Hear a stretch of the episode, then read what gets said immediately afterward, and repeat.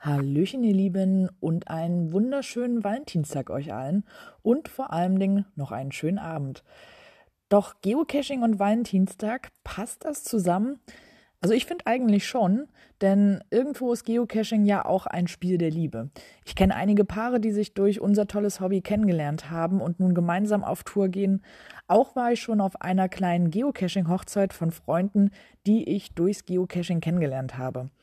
Aber nicht nur romantische Liebe ist an diesem Tag entscheidend, sondern natürlich auch die Leidenschaft und Liebe zu unserem Hobby, das Engagement, was unsere lieben Owner aufbringen, um Dosen zu legen und zu pflegen, um anderen und vor allen Dingen anderen Fremden damit eine Freude zu bereiten.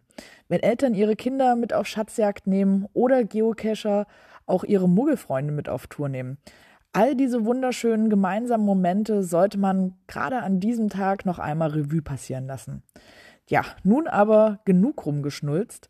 Im Archiv von Geocaching habe ich noch eine passende Liste zu diesem Tag gefunden.